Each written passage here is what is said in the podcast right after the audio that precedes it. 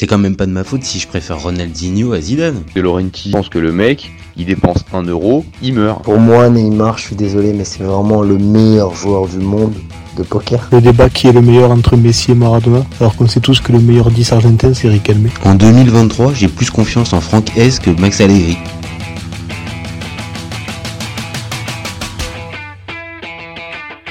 Salut à tous, je suis super content de vous retrouver pour un nouvel épisode du FC Copain. Pour m'accompagner aujourd'hui, je suis avec Fabien. Salut mon copain. Salut les gars. Alors, aujourd'hui, on parle de quoi Dis-moi? Alors, il est là, il est derrière moi. Il est forcément là, le fameux Pablo Longoria. Donc, on va parler un peu de l'OM. On va surtout parler du président de l'OM. Donc, vous commencez maintenant à connaître le principe du live.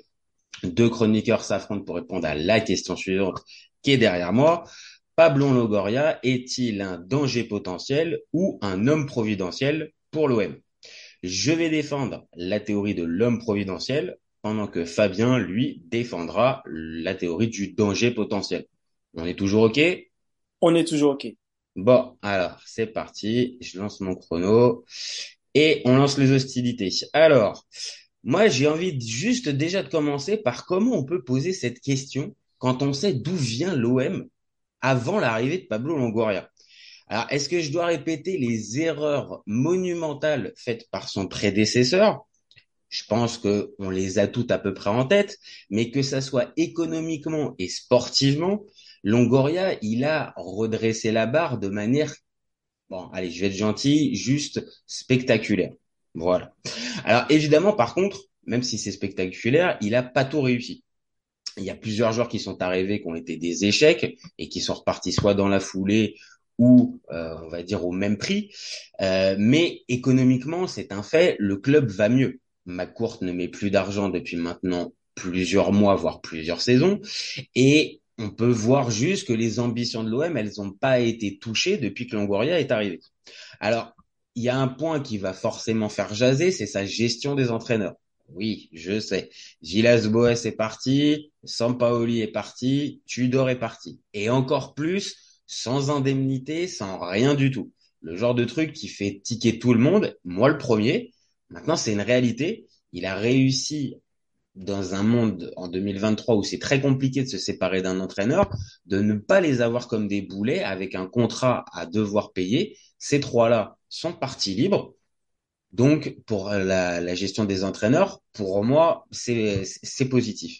Et puis, il y a la dernière chose, c'est le, travail qui est fait pour redonner de la fierté aux supporters de l'OM.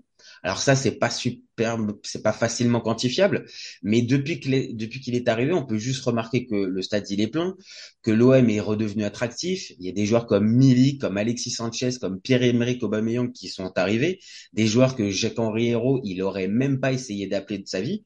Donc oui, il y a du négatif dans le bilan et on va en parler et je vais terminer là-dessus, mais le calcul est vite fait pour moi. Il n'y a même pas de question à se poser véritablement. C'est un homme providentiel. Voilà pour ma part. globalement, effectivement, je suis assez d'accord avec toi parce que. Euh, Allez, je te lance le. Dis, je te lance ton. Je avant même, attends, lance pas tout de suite parce que. Attends, vas-y, vas-y, vas-y. ouais, parce que effectivement, en préambule, j'abonde dans ton sens parce que je, suis assez d'accord avec toi. Il a vraiment contribué à redorer euh, le blason parce qu'effectivement, euh, t'as as grave raison quoi. Le M était tombé dans des dans des retranchements incroyables. Euh, enfin, tu le voyais, tu le voyais déjà au taux de remplissage du stade. Hein, il y avait un espèce de désamour. Euh, les gens choisissaient vraiment leur match, alors que là, euh, on est sur un record de la saison dernière en termes de, de, de remplissage. voilà, le, peuple a parlé. Il y a du spectacle. Les gens, même s'il n'y a pas de victoire ou de trophée au bout, les gens ont envie de venir.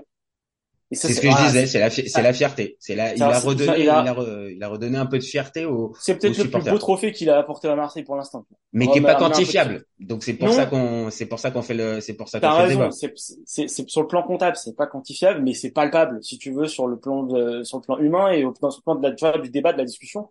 C'est pas neutre, on, on, le sait, on le voit, c'est là, c'est une réalité. Il a ramené une ferveur et du coup un spectacle, il y a un intérêt pour le club et donc aussi euh, par extension pour des sponsors. Ça c'est super important.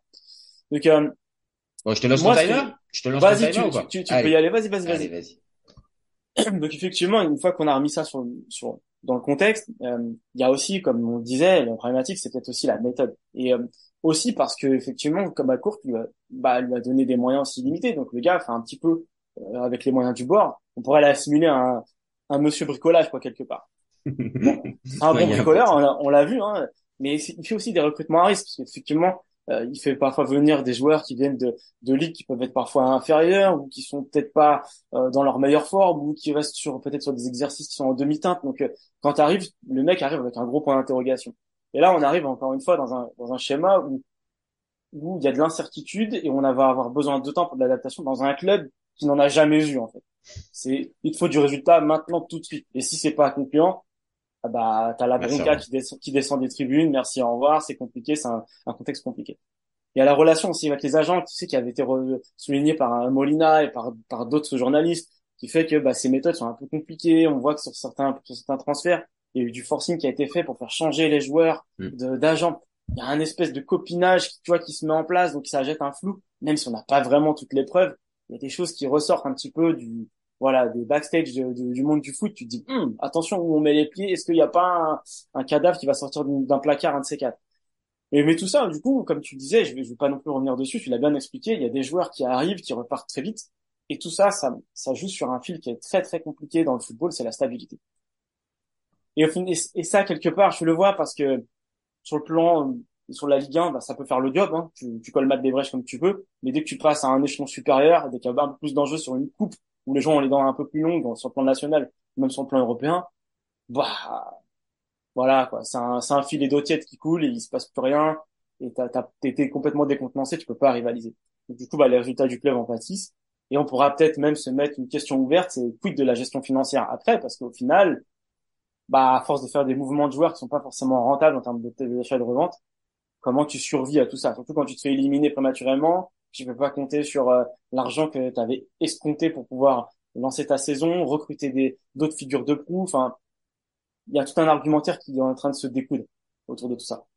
Voilà, je me suis limité à mes deux minutes. Tu remarqueras que j'ai un beau, très bel c'est beau, c'est beau. Avec un petit pré, avec un petit préambule, mais euh, mais, mais vraiment c'était parfait. Non, là vraiment, euh, je te. Mais je pense qu'on a mis on a mis des sujets sur la table qui peuvent permettre de donner euh, discussion à ceux qui vont nous regarder. Ah bah c'est ça, c'est euh, c'est exactement ça. C'est-à-dire que là on a, je pense, bien placé, euh, bien bien planté le débat.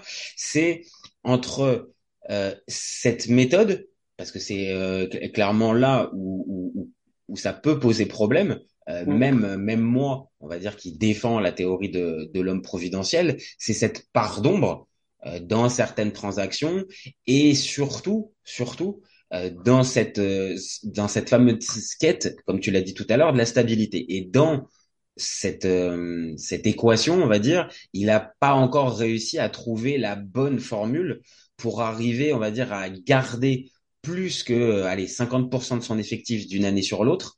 On en est à certains moments, bah voilà, à 50% voire plus.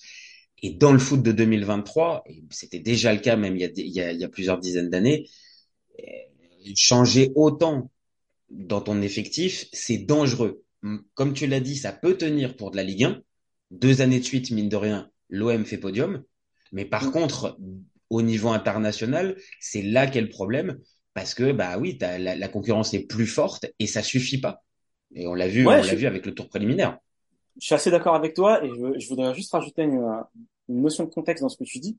Je, je valide, je plus sois, je, tu mets tous les arguments derrière sur le fait qu'effectivement toute cette machine à laver de, de, retour, d'arrivée de départ euh, ne contribue pas à la stabilité, mais, mais c'est encore un, un chouïa et je pense qu'il y a un autre, un autre élément de contexte à rajouter.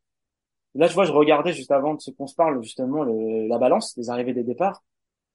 Aujourd'hui, là, sur cette saison, pour l'instant, le mercato n'est pas fini. On est à 17 arrivées, 12 départs. Tu prends les autres, les précédents, précédentes de l'OM, c'est équivalent, c'est une vingtaine, une vingtaine. Donc ça fait quand même énormément de joueurs qui arrivent et d'autres qui repartent. Maintenant, si c'est des joueurs insignifiants qui jouaient pas, pas de problème.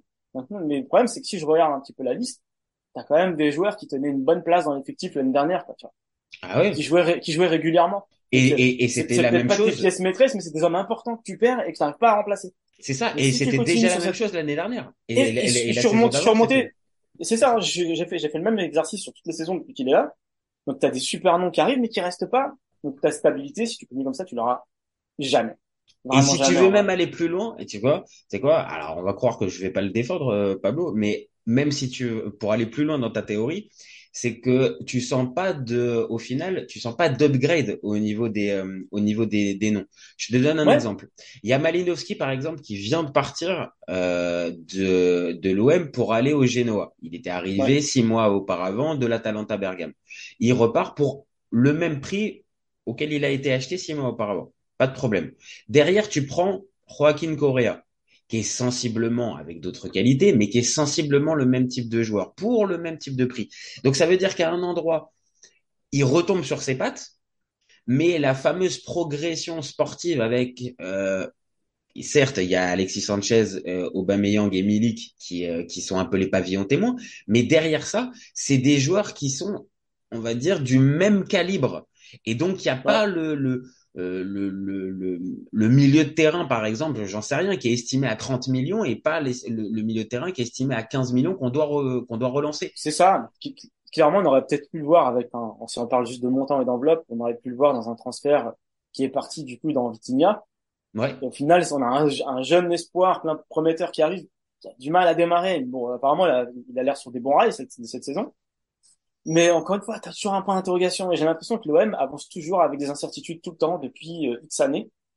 Et il n'arrive pas à poser ses fondations et à construire autour de ça. Ah non, mais c'est euh, c'est exa- exactement ça qui est le, est le problème maintenant pour pouvoir justement un, un minimum le défendre, c'est que là où, où on va dire il a il a pour lui quelque chose euh, au-delà du côté euh, fierté qu'on a qu'on a pu préciser tout à l'heure, c'est Ouais. que les supporters euh, s'identifient de nouveau au club, les supporters croient de nouveau en, en l'OM, même si l'OM ne remporte, n'a pas remporté de trophée, et, mais il y a quelque chose qui fait que il y a un espoir qui est, qui, est- qui est, revenu, qui n'existait, qui n'existait pas, on va dire, depuis euh, quasiment les deux, après les deux premières années Qatari, où là vraiment euh, l'OM semblait rentrer dans le rang et même les supporters l'avaient un peu intégré. Et là, Ouais, c'est vrai qu'au-delà de ça, c'est vrai que j'ai l'impression que euh, pour les classicos euh, avec le PSG, le fatalisme s'efface petit à petit. c'est exactement ça. Ouais, ouais, c'est vrai que tu as raison. C'est plus qu'on ressent, même s'il n'y a pas forcément la victoire au bout, dans les discours autour de toi, tu sens qu'il y a un regain euh, euh, vraiment de croyance euh, d'un résultat d'un coup, bah, il a réussi en Coupe de France, tu vois. Mais euh, bah, c'est cool. Franchement, c'est faut, faut, faut, faut voir ce qu'il ce qu'il peut, ce qu'il peut donner, peut-être avec un peu plus de moyens. Ah, ça serait la question, ça serait véritablement ça. Alors, pour beaucoup de supporters marseillais, la fameuse euh, enveloppe de 200 millions qui a été accordée à Jacques-Henri Hérault et Zubizarreta euh, à l'arrivée de McCourt, évidemment, il y a beaucoup de supporters marseillais, euh, je peux les comprendre, logiquement se disent, mais pourquoi c'est pas Longoria qui est arrivé à ce moment-là et qui a utilisé Ouais. ces 200 millions de, qui a utilisé ces 200 millions d'euros? Tu peux, tu, tu peux te poser la question quand tu vois certains choix qui ont pu Oui être faits dans cette, par- Oui et dans non, cette parce que partie-là. ra- rappelle-toi, parce que c'est surtout que cette enveloppe, elle avait été euh, budgétisée sur 4 ans, donc ça fait 50 millions par an. C'était pas non plus euh, foufou, quoi. Non, mais quand tu vois les réseaux qui ont été utilisés à ce moment-là pour aller vrai, chercher les, pour aller chercher les joueurs, tu peux légitimement te dire peut-être qu'avec Longoria, il y aurait eu peut-être Ouais, d'autres types un peu de plus smart, ouais. Eh, c'est c'est c'est un, un petit Bien peu moyen. ça. Maintenant, euh, le le- le- l'autre point, on va dire qui contrebalance un peu, c'est que l'année dernière, avec la qualification directe pour la Ligue des Champions, ce projet pouvait, on va dire, euh, comme on comme on vient un petit peu de le dire, c'est-à-dire il pouvait trouver un peu une racine pour grandir. Là, avec cette élimination en Ligue des Champions, euh, enfin en tour en, barrage, oui, non, en tour préliminaire, pardon, en tour préliminaire de, de, de, de Ligue des Champions, il y a un endroit où cette méthode-là, bah, comme on l'a dit, elle va encore plafonner cette saison et on, on le voit bien à trois jours de la fin du mercato. Aubameyang, certes, c'est un nom, mais c'est pas un joueur à son prime et il n'y a pas de top player confirmé à son prime qui vient d'arriver à l'OM. Mais attention, hein, parce que mine de rien, ils, pourraient nous faire bien mentir cette saison, hein, parce que euh, ils ont quand même euh, réfléchi un, un mercato dans l'espoir de, de faire moins pire que les autres saisons en phase de poule en Ligue des Champions.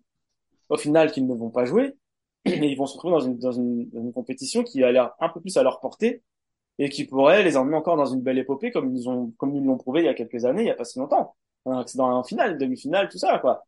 Donc, euh, ils pourraient très bien nous faire mentir, tu vois. Là, si ça se trouve, on, on refait le, le débat en fin de saison, on se dit, ah, franchement, la méthode, c'est pas mal. Après, c'est le problème, c'est peut-être le problème, comme tu viens de, un petit peu de le sous-entendre. Est-ce que l'OM, dans le, le, on va dire les 32 équipes euh, les plus fortes euh, avec la Ligue des Champions, est-ce que c'est pas le niveau un tout petit peu au-dessus avec cette Ouais. méthode-là? Bah oui, on est bien obligé de se poser la question puisque il a, avec cette méthode-là, l'OM a, a fait deux fois podium. La première fois deuxième et s'est qualifié pour la Ligue des Champions avec le résultat qu'on connaît. Faut pas non plus oublier euh, l'OM avant Longoria, donc euh, période Jacques-Henri Hérault, participe à la Ligue des Champions. C'est une catastrophe totale. Les, les- les matchs, mais c'est euh, mais mais c'est indigne euh, du euh, de, de l'OM.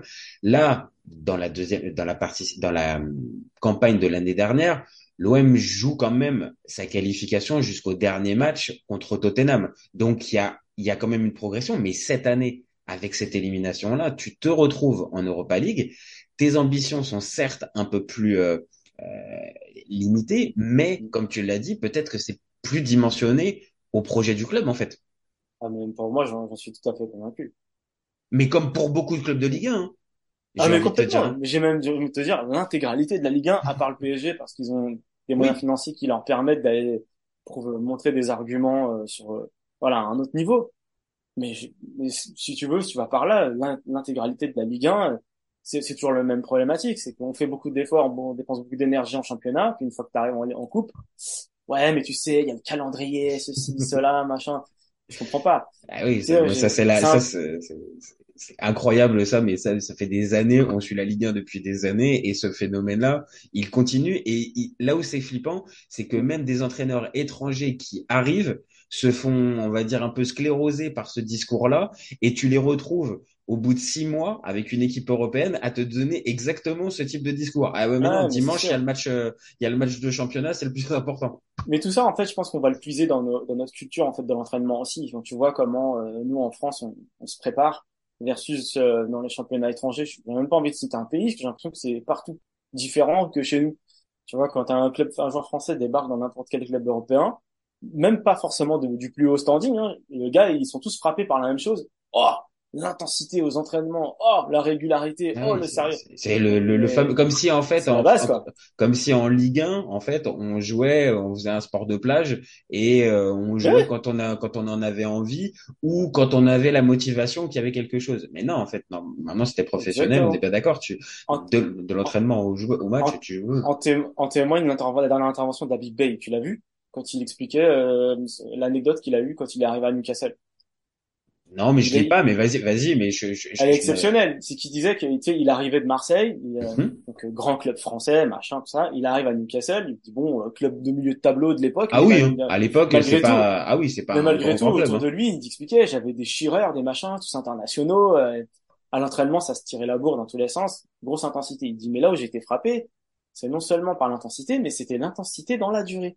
Il dit les mecs, ils s'entraînent à ultra haute intensité toute la semaine pour être sûr d'avoir un match à très haute intensité. Il dit en France, tu vas faire ça au début de semaine, peut-être un autre jour dans la semaine le mercredi, puis après bon on se ménage avant le match, on se met au vert, etc. Il dit ça c'est impensable. C'est Ah bah, impensable. du coup c'est c'est pas du tout étonnant d'avoir un championnat avec une telle intensité. Et Ah bah, c'est ce qu'il disait depuis qu'il est arrivé à Star. Il a dit j'ai pris mon préparateur physique, il dit tu prends ton calendrier, tu me mets de la haute intensité le lundi, le mardi, le mercredi, le jeudi, et pas le vendredi parce que le vendredi en, en Ligue 2 ils jouent le vendredi. Ouais. Donc, ils, sont, ils sont à haute intensité toute la semaine. Et il dit on a vu les résultats tout de suite. C'est Ah, plus du tout le- la même la même état d'esprit. c'est ça aussi. Alors, on va dire dans ses dans ses discours, euh, dans la manière de, de, de faire, il essaye, on va dire, d'imposer aussi un peu ça. Euh, Longoria, quand euh, quand il euh, quand par exemple l'année dernière Tudor, euh, il est remis en question directement par Gendouzi, Payet et Gerson, qui arrivent dans son bureau en lui disant ah c'est pas possible le nouveau coach, et que lui euh, très logiquement, mais remet tout le monde à sa place avec les joueurs jouent, l'entraîneur entraîne, le président préside et donc chacun reste à sa place. Donc le coach, c'est lui et je n'en je n'en démordrai pas. L'année dernière, il est resté toute la saison et donc on voit bien dans le choix des coachs. Alors Marcelino, ça saute un peu moins aux yeux, mais dans le choix des coachs, il y a cette exigence là parce que alors Villas-Boas, je sais pas réellement si c'est lui qui le choisit, mais Sampaoli et Tudor, c'est véritablement ses choix. Et on Ouais. voit bien que dans ce qui était demandé, on va dire dans dans dans les matchs, on pouvait pas essayer de tricher. C'est-à-dire il fallait jouer véritable, il, il fallait jouer véritablement. Et donc ce, ce fameux côté que tu viens de décrire avec l'ane- l'anecdote d'Abid Bey, il essaye lui aussi à sa hauteur de président de l'OM de l'inculquer dans le club, mais t'es en Ligue 1 et t'es aussi face à des comportements de joueurs qui instinctivement bah, reviennent directement avec c'est difficile la culture de l'effort.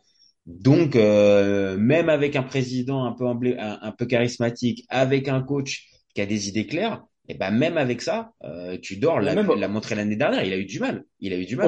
Au-delà de, la culture de l'effort, j'ai même, j'irais même un peu plus loin, c'est, je dirais que les, les joueurs ne prennent pas leur carrière professionnelle au sérieux, en fait. Ou, euh, ou alors, je sais pas s'ils sont assez bien sensibilisés euh, à leurs devoirs, en fait, en tant qu'athlète professionnel. C'est, c'est un vrai job, hein, c'est pas juste, je, je, je joue au foot très haut, à très haut niveau. Et je, tu sais, bah, de par ma, ma fonction, tu sais, à travers Fanswaves, Mhm. euh, je suis en relation avec des clubs pro et des préparateurs physiques, etc. Je vais pas les citer, mais, mais en, en ayant des discussions avec eux, certains m'expliquaient que euh, sur le plan, en fait, de la prise de conscience de, du professionnalisme, c'était très compliqué. En me donnant un exemple, le matin, ils pouvaient faire des, des, des- exercices, tu vois, à très haute intensité, avec euh, euh, une captation de la séance et donc un débrief, euh, à proprement dit. Les mecs, on leur explique qu'il faut revenir en début d'après-midi pour refaire la séance vidéo, etc. Les gars ne comprennent pas. Ils préfèrent te prendre la tête pour dire, bah non, on fait ça dans la foulée, quitte à rester sur place, pas revenir. C'est, les gars, ils veulent vraiment se dire, mais non, laisse-moi tranquille, j'en veux pas. Ou alors quand les gars reviennent, ils, ils viennent juste pour s'endormir en salle de vidéo. Non, c'est c'est en fait c'est C'est- toute la prise en la prise de conscience du du Ah ouais, métier une professionnel. C'est c'est C'est après euh, encore une fois là euh, dans dans notre débat un président on va dire c'est difficile tu vois d'arriver à, à à inculquer ça tu peux arriver à renvoyer ce message là et c'est ce que comme je- comme j'ai essayé de voir il a il, il essaye un petit peu de le faire. Maintenant euh, oui euh, Marcelino ça se voit pas encore mais je pense qu'il va avoir lui aussi des problèmes euh, à ce à ce niveau là maintenant pour euh, pour terminer sur notre euh, pour terminer sur notre débat, euh, toi par exemple, si on si on devait si on devait noter son, son son son bilan depuis qu'il est arrivé, même si pour toi tu penses que c'est un danger potentiel, tu tu restes sur quoi? Tu restes sur un bilan euh, qui dépasse la moyenne ou c'est euh, ou c'est trop ou c'est trop limite pour pouvoir lui accorder plus que la moyenne avec ce fameux fil ténu Non, de, stabilité? c'est forcément plus que la moyenne parce que quoi qu'il arrive, quoi qu'on en dise de sa méthode, Marseille, ça joue le haut du tableau. Voilà. C'est vrai. On n'est pas, on n'est pas en train de se dire que c'est une, une- une équipe qui va jouer le ventre mou, euh, on va se sauver. On n'entend pas un discours à la Giroud, on joue le maintien. Non, non. Non, c'est sûr, c'est sûr. Ou quand tu vois Lyon, par on- exemple, ou que tu vois Lyon, ou Lyon, c'est une vois, cata totale. enfin, voilà, là, il y a, là, il y a des, il y a, il y a, on va dire un budget, il y a des ambitions. Ouais. Maint- Maintenant, ouais, c'est tout, c'est toute la limite, encore une fois, avec la méthode, le résultat et cette ça. fameuse stabilité. Cette J'ai envie de fameuse, dire qu'ils ont, ils ont mis les moyens de leurs ambitions pour la Ligue 1. Voilà, ça, ça, ça, ça match, quoi. Enfin, même s'il y a du bricolage, euh, force est de constater que Marseille, bah, ça joue les premiers rôles. Point. ah ouais, bah oui, oui, oui. Bah, c'est ce que je disais dans, Peu importe dans- la méthode, hein, des fois on se régale pas forcément, mais ça joue le haut du tableau. Point. Alors ça joue à l'environnement, est-ce que les autres sont au niveau, j'en sais rien. Peu importe. Depuis qu'il est là, Marseille, ça joue le haut du tableau, donc on ne peut pas critiquer outre mesure. Maintenant après, euh, c'est c'est toujours la même chose. On va aller juger euh, une réussite sur des résultats, sur des trophées. Ouais, mais en même temps, quand t'as un ovni dans ton championnat qui rafle tout, c'est difficile. Ouais, c'est- Après, Ouais. oui, mais là, pour le coup, et, et pourtant, moi, je le défends, mais euh, deux années de suite, c'est Nantes et Toulouse qui remportent la Coupe de France. Ouais, exactement. Et, et l'année dernière, tu as encore moins d'excuses puisque l'OM sort le PSG en huitième de finale à la voie royale pour aller jusqu'au bout et se fait sortir par Annecy. Tu vois ce que je veux ça, dire? Donc, ça, c'est vrai. euh, C'est que ce qu'on pourrait leur reprocher, et après, c'est le même reproche qu'on peut faire à des équipes comme l'OL, par exemple. Hein. Bon, pas peut-être pas l'OL de maintenant, mais c'est que quand le PSG trébuche, pourquoi c'est pas ces teams-là qui en profitent quoi. Ah ouais, ces deux-là, on le rappelle, hein, ça fait plus de dix ans maintenant qu'il n'y a pas un seul trophée qui est dans la, qui est dans l'armoire. C'est- Enfin, c'est deux clubs importants de Ligue 1. Et alors, il- la Coupe de la Ligue n'existe plus maintenant, mais il y a encore trois ans, elle existait. Euh, il y a une Coupe de France tous les ans et le PSG l'a montré, Rennes l'a remporté, Toulouse l'a remporté, Nantes l'a remporté. Ouais. Pourquoi ces deux poids lourds du, du, du foot français sont passés complètement à côté? Et de la même manière, Lille et Monaco ont été champions Ouais. deux Ouais. années où Paris a eu des défaillances. Pourquoi c'est ni Lyon ni Marseille qui en profitent Donc ça, ça va un peu dans le sens là. Maintenant, n'oublions pas, Longoria, il est là que depuis deux ans et demi hein, comme président. hein. Il est pas là depuis. euh, Ouais, c'est vrai, mais on dirait que ça fait plus longtemps que ça. hein. eh ouais, c'est ça, c'est ça. C'est que il y a deux ans et demi, le, le, le- la commanderie était en train de brûler avec Jacques Henri- avec les, les supporters qui demandaient la démission de Jacques Henri Hérault et toute la ville. Ouais, donc, donc potentiellement, si on doit mettre une note, elle peut être que positive, parce que euh, quoi qu'on en dise, tu vois, tu te dis, ça fait que deux ans et demi que le gars est là. Bon bah, limite, tu vois, en tel un jour de poker, j'ai envie de payer, je me dis pour voir, je rajoute. Où est-ce qu'il nous amène dans cinq ans. Bah écoute, moi ça me ça me va. Écoute, ça nous permet de ça nous permet de conclure. Je suis je suis, je suis assez d'accord. J'aime bien. Euh, ça permet. T'as fait un pas vers t'as fait un pas vers moi et je pense aussi avoir euh, fait un pas vers toi sur la zone d'ombre et sur la méthode Ouais. et sur les sur les risques. Mais Ouais. évidemment, si toi tu lui mets la note- une note positive, je vais lui mettre aussi une note positive. Et puis pour reprendre une de tes expressions fé- fétiches, on va prendre des popcorn et puis on va se régaler en attendant de voir. Voilà, exactement. Voilà. Moi, j'ai tout un stock maintenant sur Amazon, là, j'ai des cartons, hein. Je te montre pas mon Ah, écran. voilà, ça y est, t'es, ça y est, t'es équipé, ça y est, t'es équipé, t'es équipé. Voilà. Bon, je te remercie Fabien pour ce pour ce petit débat sur euh, sur Longoria. Tu reviens quand tu veux. Et Avec puis plaisir. bah et puis bah nous on se retrouve très vite. Vous n'hésitez pas à nous donner vos avis en commentaire. Vous nous dites ce que vous en pensez, c'est ce qui fait avancer le débat, c'est ce qui nous donne de la force. Et vous oubliez pas, on reste ouvert tout l'été, même si là, on va pas se mentir, l'été il touche quand même globalement à sa fin. Ciao les copains. Salut. Allez, Ciao, ciao. ciao.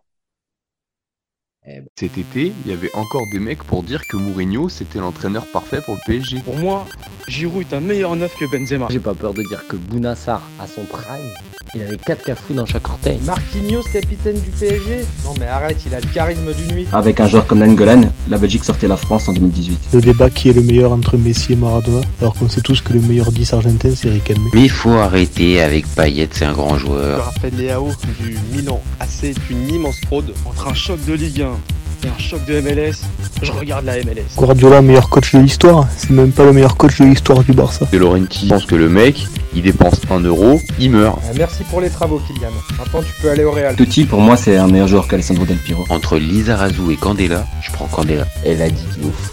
C'était pas partie des meilleurs du football. Si t'enlèves le championnat anglais, allemand, espagnol, italien, portugais, lituanien, la Ligue 1 c'est le meilleur championnat européen.